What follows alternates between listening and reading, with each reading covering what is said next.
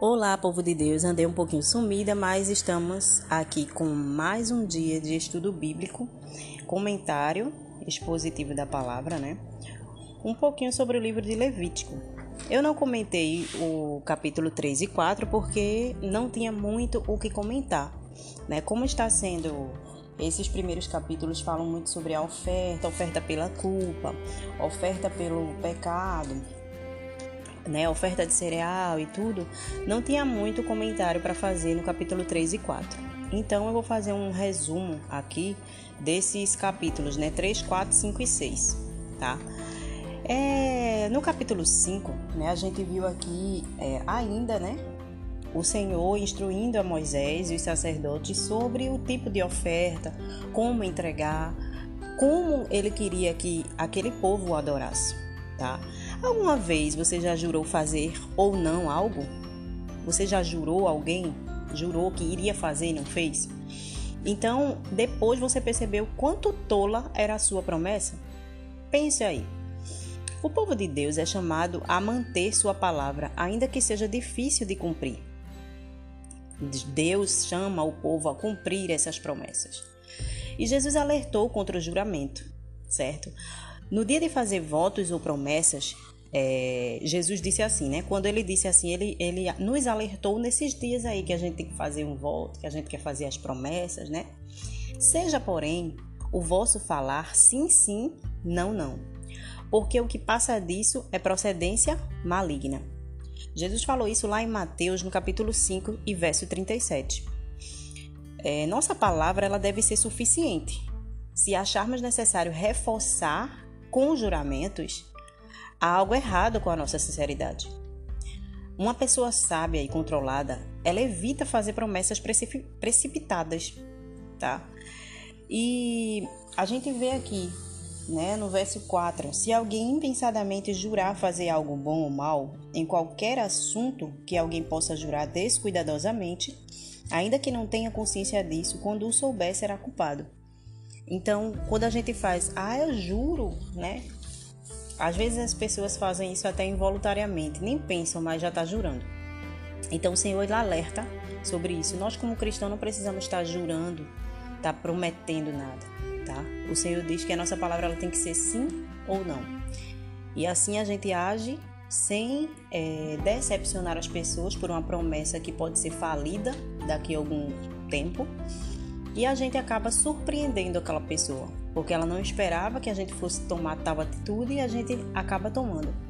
Então é melhor surpreender as pessoas com uma bênção, com a bênção de Deus, com, a, com bênçãos, né, abençoando as pessoas, do que prometer algo que você nem sabe se vai estar vivo amanhã para cumprir, tá?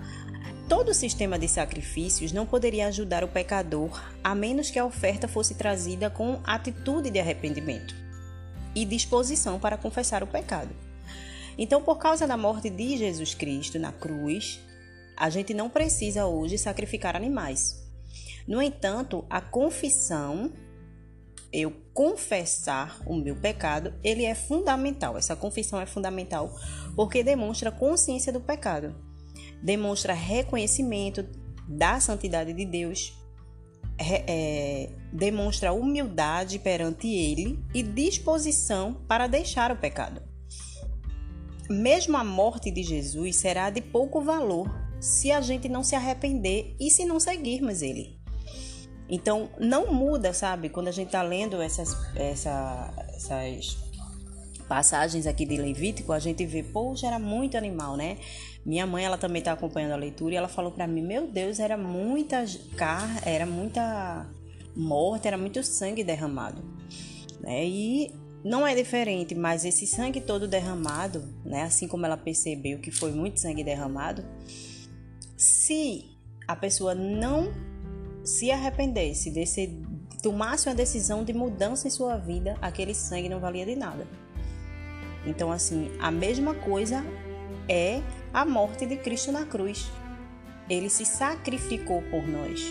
Então, se nós olhamos para esse ato do sacrifício de Jesus e não tomamos uma decisão, não reconhecemos a santidade de Deus, não nos humilhamos perante isso, a gente não está fazendo nada e a morte de Jesus na cruz ela foi em vão. É isso que a palavra fala aqui. É... A morte de Jesus, né, ela será de pouco valor, como eu falei, se não, se a gente não se arrepender, se não, se, não seguir a Cristo. Ela é semelhante a uma vacina, essa morte de Jesus, contra uma terrível enfermidade. Não ajudará até que entre na corrente sanguínea. Sabe quando a gente agora, né, no tempo de pandemia e tudo, aí surgiu essas vacinas, umas pessoas querem tomar, outras não, porque não confiam ainda, porque a vacina demora tantos anos para ser elaborada, essa vacina foi bem rápido, né? Com o avanço da tecnologia, a gente vê que uma coisa que era para ter sido é, realizada, né, uma tarefa, por exemplo, a vacina, que era para ter sido realizada em vários e vários anos de estudo, com o avanço da tecnologia, a gente vê que em pouco tempo se descobriu algumas vacinas para essa doença. Então, a morte de Jesus é semelhante a essa vacina. E essa vacina, ela só vai fazer efeito quando ela entrar na corrente sanguínea da gente, ou seja, quando ela enraizar, né? Por isso que muitos hoje eles conhecem a história de Jesus, se comovem quando assistem filmes relacionados a crucificação, mas não se arrepende. É porque a vacina ela não foi tomada, né? Então aqui a oferta pelo, pela culpa, aqui que fala do verso 14 a 19 do capítulo 5, era um meio de tratar o pecado cometido por ignorância. Era para aqueles que pecavam de alguma maneira contra a propriedade sagrada. O tabernáculo, né? Essa propriedade sagrada era o tabernáculo ou o sacerdócio, bem como para os que involuntariamente pecavam contra alguém.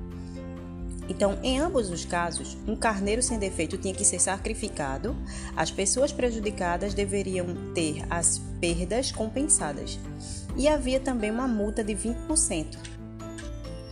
Embora a morte de Cristo tenha tornado a oferta pela culpa desnecessária, a gente ainda precisa agir corretamente para com aqueles que a gente feriu. Gente, é algo bem sério isso daqui, né? E eu posso falar é, com propriedade, tá? Muitas e muitas vezes a gente erra com um irmão, erra com alguém e a gente não quer. E a gente tem aquele velho, velho sentimento chamado orgulho. E a gente deixa o orgulho vencer em muitas das situações da nossa vida e acaba que não pedindo perdão, não sentando para conversar, tá? É, eu já vivenciei casos que a pessoa faz algo, vai passando, vai levando a banho-maria, né? E vai passando, vai passando o tempo, a pessoa volta a falar com você de uma maneira normal, como se nada tivesse acontecido, né? Demonstrando que se arrependeu por ter falado, por ter agido daquela maneira, porém a pessoa não sentou para conversar, não pediu perdão, né? Não esclareceu os fatos. Ou seja, deixou uma. É como se você abriu um parênteses e você deixou ele aberto. Você não fechou, porque todo parêntese que abre, ele fecha uma hora, né? Então, é, a gente precisa resolver os nossos problemas com as pessoas cara a cara, enfrentar, né? Isso daí. Então, a gente pode fazer o que a gente pode ofertar na igreja, a gente pode adorar na igreja, a gente pode ser fazer missões, a gente pode trabalhar de todo jeito na igreja achando que aquilo dali é, que a gente faz já é demais, né? Já é muito, eu já faço muito na igreja, eu sou super crente, porém, se eu não perdoo, se eu não sento para conversar com alguém que me feriu ou que foi é, ou que eu feri, aquilo dali vai ficar aberto, aquela ferida vai ficar aberta. E a gente sabe que toda ferida aberta, ela pode um dia infeccionar, né? E atingir outras áreas do corpo.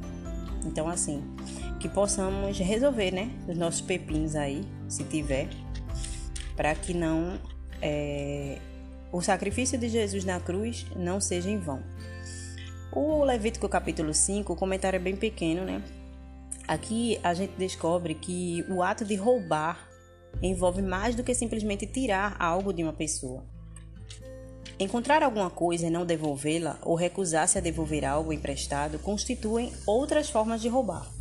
Este é um pecado contra Deus e não apenas contra seu vizinho, um estranho ou uma grande empresa. Se você se apossou de algo fraudulentamente, confesse a Deus o seu pecado. Desculpe-se com o dono e devolva os itens roubados. Com juros. É isso que Jesus, é isso que a palavra aqui de Deus, ela está nos ensinando nesse capítulo 6, né? E hoje a gente vê, né? Há muitas pessoas que vivem uma vida aí nesse, nessa situação aqui. Pessoas que não têm Jesus no coração, realmente tiram o que é do outro leva vantagem. E eu não falo só tirar do outro, roubando, né, assaltando na rua, não, gente. Muitas vezes a gente toma atitudes. Eu vou dar um exemplo bem básico. Você vê, chega na fila de um banco, de um supermercado, de uma padaria, de qualquer lugar que tenha fila. Você, ou por, ou por um conhecimento, ou por levar vantagem, ou porque está apressado, ou porque vai, vai acontecer várias situações que você quer chegar logo na frente para ser atendido tá? E se você vê uma brecha de oportunidade, você vai passar na frente do outro. Então, assim, isso é um exemplo, né? Há vários exemplos em que na vida a gente quer levar vantagem. E muitas vezes a gente, muitas vezes a gente tá roubando o lugar do outro. Era a vez daquela pessoa. Então, assim, quando eu tomo a vez do outro, eu tô roubando. Eu tô sendo fraudulento, tá? Então, não é só roubar, né? Aqui tá falando de, de roubo mesmo. Porém, a gente às vezes comete pequenos delitos no nosso dia a dia. A gente fura uma fila, a gente quer levar vantagem em várias situações do cotidiano e a gente acaba cometendo esse pecado aí. Dos versos 6, é, dos capítulos, capítulo 6, né, dos versos 12 e 13, aqui vai falar. Deixa eu só ver aqui. Mantenha-se o fogo continuamente aceso no altar, não deve ser apagado, certo? Essa é a oferta do holocausto aqui. Enquanto as ofertas anteriores e os sacrifícios eram realizados pelo povo nos capítulos 6, é, verso 8 e no 7, verso 38, tratam do procedimento sacerdotal. O holocausto era apresentado pela manhã e ao entardecer por toda a nação. O santo fogo no altar precisava ser mantido aceso. Aí você pergunta por quê?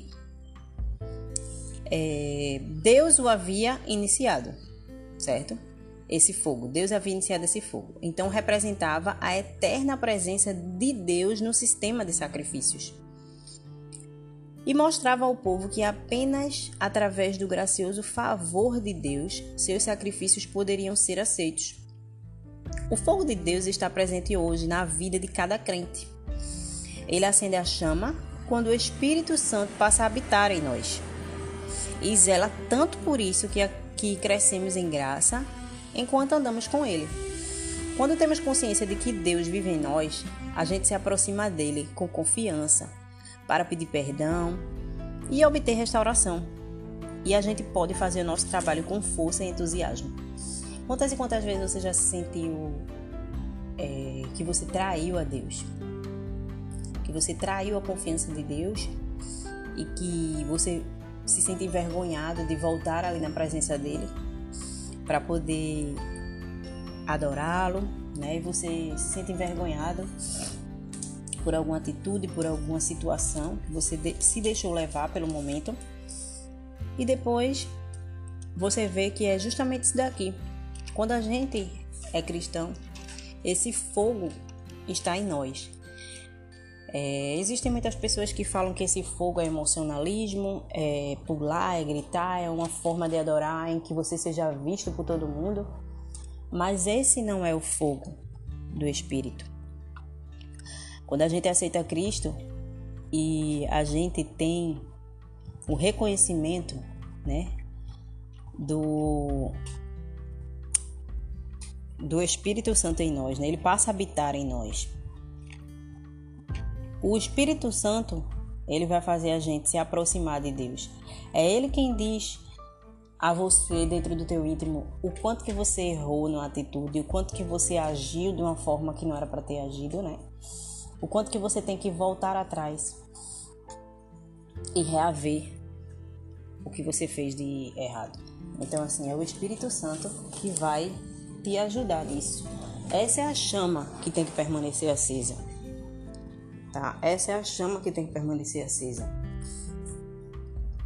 Não outras formas que algumas pessoas falam, né? O fogo do espírito, é, que a gente tem que ficar de uma forma é, que tem que ter um estilo de adoração, que, tem, que você tem que adorar dessa forma, que você tem que fazer desse jeito, que a presença de Deus em você eu não consigo sentir, tá? O Espírito Santo ele não é sentimentos, o Espírito Santo ele é uma pessoa que habita em nós, é um espírito que habita em nós. Então ele não é um sentimento, como muitas pessoas falam, né? Ah, se eu não senti, eu cheguei naquele lugar e não senti a presença do Espírito, então você, eu acho que você nem crente é porque o Espírito Santo ele habita em você a partir do momento que você é cristão. Então você não precisa sentir, ele está do teu lado, tá?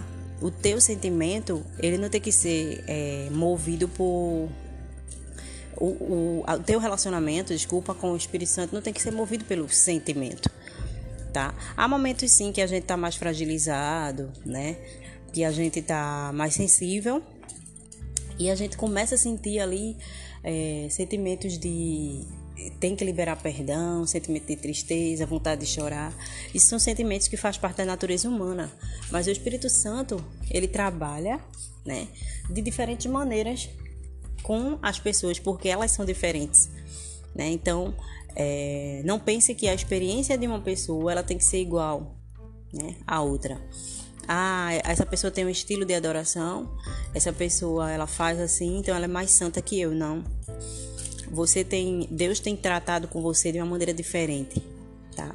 Mas ele não deixa de agir. Você é crente? Eu te pergunto. Se você é crente, você tem a presença do Espírito Santo. E o que é ser crente? É crer em Cristo Jesus, crer, crer que ele veio ao mundo, salvou a tua vida, né? Veio dar por você derramar por você o sangue, que essas ofertas aqui eram feitas antigamente, e ele veio para que isso mais não existisse, para que aqueles animais não fossem mais sacrificados. Ele deu a sua própria vida, seu próprio corpo em sacrifício, tá? O que mais é, chama a atenção na morte de Cristo na cruz, Jesus ele era Deus. Jesus é Deus, né? E 100% homem, 100% Deus. Naquele exato momento ele estava sendo separado por algum momento, né, do Deus Pai. Ele estava sendo separado. E essa é, essa é a maior dor de Jesus Cristo. Não porque ele ia sentir dor, não porque ele ia ser lapiado, né, crucificado, ia botar uma coroa de espinho, não era o sofrimento de Jesus, a agonia dele naquele dia não foi isso. A agonia dele quando ele diz assim: Senhor, se, se for possível, passa de mim esse cálice. Foi porque aí haver separação de Deus. É como se Deus, o Pai, olhasse para ele e virasse as costas por um determinado momento. Porque ele, ele sofreu aquilo que era para a gente ter sofrido. Então ele morreu para me dar vida, para ti dar vida. E vida em abundância, tá? Vida eterna. Então, esses animais aqui sacrificados representam essa vida. Os animais morriam para que o pecado fosse perdoado. Mas no outro dia a pessoa estava pecando novamente. Tinha que ir lá de novo, sacrificar outro animal, fazer de novo. E isso virou uma constância em que as pessoas não estavam mais é, fazendo como forma de arrependimento. Elas estavam fazendo por obrigação, porque sabia, ah, depois do pecado de novo, eu vou lá, entrego o animal e, e Jesus veio para morrer uma só vez. Não espere Jesus vir novamente e morrer numa cruz, porque não vai, ele já ofereceu. Você que está com dívida com ele, tá? Então, assim, foi apenas uma vez. A gente não precisa estar tá indo oferecer nada, a gente não precisa fazer sacrifício nenhum, porque Jesus Cristo já fez por nós. Amém? Gente, eu espero ter esclarecido. Eu falei um pouco demais, né? Mas eu espero ter esclarecido um pouco essa parte aqui de Levítico. É, confesso que na minha primeira leitura anual da Bíblia, que foi o ano passado, eu tive um pouco de dificuldade de compreender esses textos, tá? Então daí, através de estudos, eu consigo ver melhor, tá? O que Jesus está falando através de sua palavra e através do Antigo Testamento, que é uma ferramenta que foi deixado um pouquinho de lado. Né? As pessoas leem mais os evangelhos e o Novo Testamento. Eu espero que vocês possam crescer em graça e em conhecimento. Tenho orado pela vida de cada um que faz parte desse grupo e que vocês possam proclamar o evangelho todo a todo homem e toda mulher e toda criança que vocês encontrarem. Que Deus abençoe a vida de vocês. Tenham um ótimo dia na presença do Senhor.